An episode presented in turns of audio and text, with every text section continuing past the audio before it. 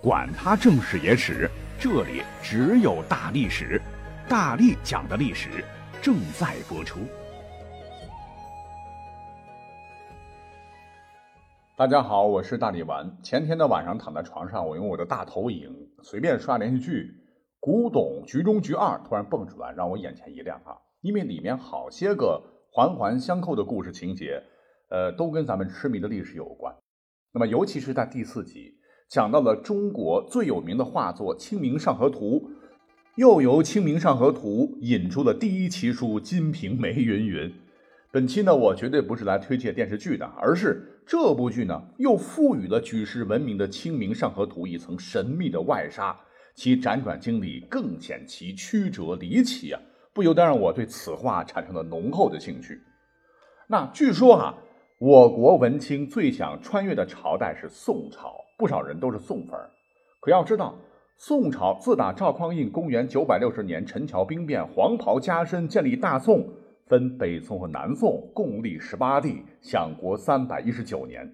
那有关于宋史的知识体系是何等庞杂，要讲好、讲深、讲透，突破口非常重要。而我也知道，各位一定看过不同版本的《清明上河图》，这幅瑰宝绝对是一个非常非常好的讲宋史的着力点。如果你是经济学家，你可以从中看到当时发达的商业体系；如果你是作家，可以从中找到当时风俗事情的精彩故事；如果你是一位美学家，可以从中领悟到当时深厚的美学内涵。总之，不管你从哪个角度，你都可以发现它表达于微妙细节中的无限魅力。所以，下面请跟着大力玩，我们一同穿梭到七八百年前，深入这幅极具历史和艺术价值的风俗长卷，单就其画面细节来探寻隐藏在其中的宋朝历史。那么，我们的节目介绍当中。我也会把这幅画以及局部的细节放到其中，让您慢慢来体会。谁都知道，《清明上河图》是北宋国都汴梁热闹的世俗风景的一幅画。那么，汴河是北宋时期国家重要的漕运交通枢纽、商业交通要道。横跨汴河的是一座规模宏大的木质拱桥，它结构精巧，形式优美，宛如飞虹，故名虹桥。而其中的《清明上河图》的“清明”指的是政治开明、天下太平。啊，有人说这幅画画的应该是清明节时的气象，所以叫《清明上河图》，那肯定是不对的了。专家经过研究发现，画中人物的形态都是初秋季节的模样，图中甚至有人当时还在吃西瓜。你要知道，宋朝时期的西瓜那可是稀罕物，只能依靠番外进口。怎么可能在四月初就能吃得到呢？那难道是转基因或者是反季节水果啊？那时候还没有啊。所以从这一点来看的话，清明节跟这幅画是没有任何关系的。从古至今，这幅画都被捧上了天呐，被誉为中华第一神品。但作者张择端，你别看如今名气挺大，其实呢一直是籍籍无名的画手。翻遍整个宋史，没他半个字儿。还是从后人的跋中确认了他的身份。当年酷爱绘画的顶级文青宋徽宗，曾经命令底下人搞了个所谓的《宣和画谱》，收录了当时大概是五千多幅画，都没有载入这幅《清明上河图》。呃，当然，如今是无价之宝了。别看宋徽宗不稀罕，可是后人稀罕呐。《清明上河图》长五米多，宽二十四点八厘米，画中约有八百人，牲畜六十多匹，船只二十八艘，房屋楼宇三十多栋，车二十辆，轿八顶，树木一百七十多棵，建筑和山川河流穿插其中，堪称宋代最具阅读价值的百科全书。更妙的是，在这平面的空间上放大几十倍之后。你会发现，张择端展现的可是更为丰富的内容。局部细细端详，会惊奇的发现里头人物的阶层不同，衣着也不同，神情也完全不同，真是隐藏了海量的细节，蕴藏着戏剧性的情节冲突。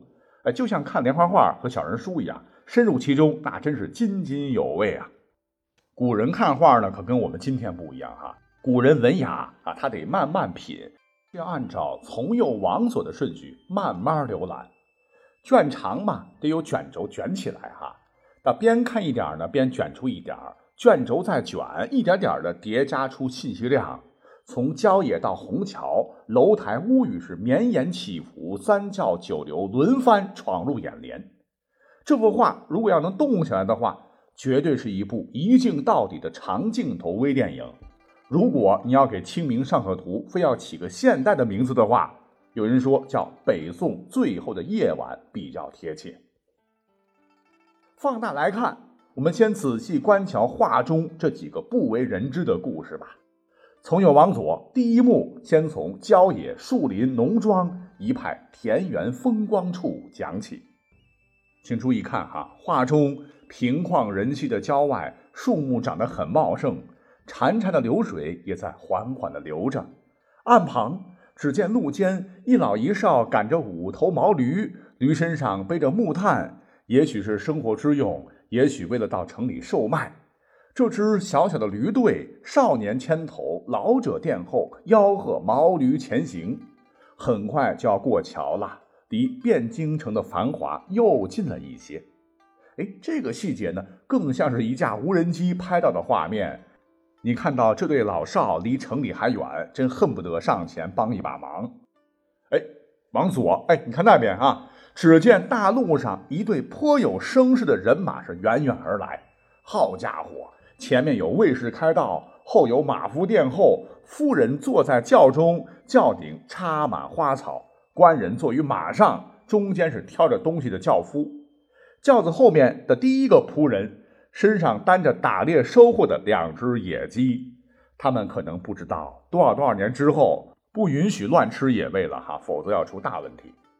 队伍最前面，不知何故，忽然一匹白马受到惊吓，是脱缰狂奔。两个马夫着急呀，连忙追赶，人们顿时惊慌起来。一个老翁连忙招呼孩子躲开。路旁两头黄牛也扭过头来。白马前方一头黑驴也受到惊吓，发出嘶鸣。坐在店铺里的食客闻风而望，一个拄拐的老人慌慌张张地想要逃走。金马闯进市郊，这是张择端在画中描写的第一个险象伏笔。马的前半身在流传过程中因残破而缺失，惊恐之状也就此成为了千古之谜。再来看一个同时刻正在上演的一幕喜剧吧，这截图我也截了，放在节目介绍当中了哈。这个真是一个让人害羞的捂眼睛的画面，在树荫下，一位赶路人兴许是累了。也走的身上出了汗了，就脱下了自己的裤子，露出了里面穿着鲜红的红色大裤衩。这真是一个不拘小节的汉子哈！在男女授受不亲的那个年代，这还真是一个有创意的设计。哎，这幅画里边呢，故事还很多哈。比方说，还有袒胸露背的在街上打架的，打架的时候不仅不穿衣服，还相互撕扯头发，看起来真是超级搞笑。还有一位在街边上刮点的男人啊，原来在古代男子都这么臭美了，这应该算是非常早的美容院了吧？你瞧，在孙杨正殿大门前，咱们就能很清楚的瞅见一对小夫妻正在买花，小娇妻亲昵的将她的胳膊搭到老公的肩膀上，你仔细对比一下，跟现代情侣压根儿没什么区别。从孙杨正殿门口呢，恰巧经过一顶轿子，轿夫的眼睛呢盯着这对亲昵的小夫妻看，结果路都走歪了。等等啊，当天发生的生动的鲜活的故事还有不少呢。不仅如此，从画面上我们可以看到人口稠密，商船云集，有的人呢在茶馆休息，有的呢在看相算命，有的在饭铺进餐，还有王家纸马店。是卖扫墓祭品的，河里船只往来，首尾相接，有的满载货物逆流而上。商贾、官吏、小贩，酒楼狂欢的豪门子弟，城边行乞的残疾老人，男女老幼，士农工商，那真是无所不备啊！《清明上河图》一方小小天地，竟然还隐藏着大大小小大宋当年的近百个行当，也几乎囊括了今天社会上的各行各业。那说到这儿，我上周啊恰巧买了一本故宫文创的手账笔记本，非常复古，好看的不得了。准备想送人的，干脆我自己独享吧。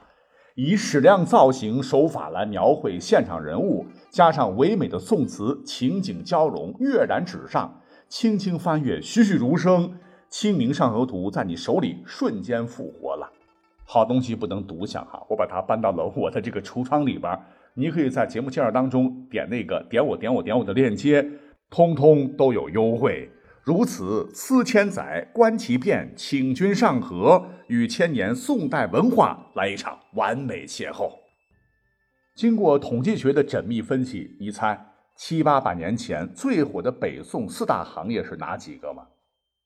居然是饭馆、诊所、算命和旅馆。所谓是民以食为天嘛，吃货们如果穿越回宋代，绝对是有口福了。咱们现代人不是爱吃大排档吗？经济实惠哈。那么北宋的大排档也是热火朝天，红火着呢。你看画中分布在汴河岸边、码头与路边，有很多比较简陋低矮的瓦房，摆开几张桌椅。桌呢是没有什么装饰的方桌，椅是长条的板凳，跟现在的路边摊几乎是一模一样。那应该是满足北宋像脚夫、船夫、纤夫，还有车夫、小商贩、游民，或者跟我一样的这个工薪阶层食客的小摊位吧。别看小哈，菜肴那可真不少，什么汆肉羹、骨头羹、蹄子青羹、鱼辣羹、鸡羹、猪大骨青羹、杂合羹、南北羹，以及有煎肉、煎肝、冻鱼、冻肉、煎鸭子、煎鲫鱼等等，非常的下饭呐。此等店肆，乃下等人求食粗饱，往而视之矣。如果我回去要吃个西红柿炒鸡蛋，炒个河粉牛腩，给我爆炒个腰花，还有那个炒什么的。等等啊，这个北宋要知道还没有发明前口炒锅呢，北宋人都是烤或做羹吃啊。你要吃炒的，就暂时先忍着吧。您再瞧这画中很多的路边摊呐，其中有一个挂着一个招牌，上写“香银子”三字。香银子是什么呢？就是饮料啊。宋人以喝饮料为时尚，市面上当时有各式各样的饮料在出售。如果是六月天儿酷热难当也没问题，还有冷饮薯售卖。根据《东京梦华录》说，六月时节，汴梁的巷陌路口、桥门市近都有人叫卖冰雪凉水、荔枝糕，皆用青布伞当街列床凳堆垛。当然，那个时候也不必担心有城管过来踢摊赶人。那么说到这个招牌哈。我们现在经常看到就是广告牌，什么服装店、果店、理发店都有广告牌。不要以为广告牌是咱们现在社会才有的，其实在宋朝已经有了，而且非常的时尚。这画面里面有很多，比方说有个叫做石阡脚店的，不要以为就是做大保健的地方哈。这个地方，当你逛街走累的时候呢，可以进去休息一下。可以在里边呢喝点小酒，点点小点啊。这个酒当时宋朝喝的都是低度酒，类似于我们现在糯米酒啊，甜滋滋的。所以像什么什么脚店，当时啊就类似于我们今天的奶茶店啊。大家看到这个广告牌就非常立体了哈。这个晚上是可以点灯的，这样顾客在很远的地方就会看得到了。那说到这儿，还有一个历史细节特别特别有意思。据记载，宋朝城市的餐饮业十分发达。处处拥门，各有茶坊、酒店，勾肆饮食。市井经济之家，往往止于市店选买饮食，不置家书啊。也就是说，宋代都市的小白领、小商人，跟今日的这个城市白领一样啊，都不习惯在家做饭，而是下馆子或者叫外卖。七八百年前的宋朝，外卖已经开始流行了。当时的食店呢，已经开始提供。逐食施行所患多接办的快餐叫餐服务了。你看《清明上河图》就画了一个不知正往谁家送外卖的饭店小伙计。那更加好玩的是，画里边呢，哎，真的是包含了我们现在这个时代的所有的动物啊，毛驴、骡子、马、骆驼、牛、羊、猪什么的。可是很奇怪哈，唯独缺少了一种我们现在常见的市井动物，什么呢？狗哈，难道是作者不喜欢毛孩子吗？其实啊，刚才前头我也说了哈，有人建议把这个《清明上河图》改成一个现代的名字，叫《北宋最后的夜晚》。为什么我说是比较贴切呢？你看，之所以用“最后”，尽管画卷那是繁花似锦，你却可以窥见大宋的危机已迫在眉睫。画中汴京的城门大开，一个胡人驼队正在出城。旁边城门内的第一家店虽然是个税务所，然而正常情况下，城门附近应该是城防机关，供官兵备岗休息的地方。这暗指北宋都城的城防已经十分懈怠了，官兵让这座城市失去了保护。有船舶专家研究还发现，《清明上河图》中共画了十一条专门运输粮食的漕船，但没有一条是官船。这意味着朝廷失去了国粮的储运能力，商贾囤粮问题严重，已经产生了剧烈的社会动荡的迹象等等，似乎都预示着成化之时，北宋帝国被金辽西夏掣肘，方腊宋江内乱，都让北宋的局势已经波谲云诡。只是可惜，当时的宋徽宗在看到这幅画题字的时候呢，完全没有意识到这一点。题完字儿，转手就送人了。在他的人生的最后十年，在苦寒的白山黑水、贫病交加、饥寒交迫、受尽凌辱，不知道那时候的他是否还会记得当时《清明上河图》那一番帝国国都最后的繁华盛景呢？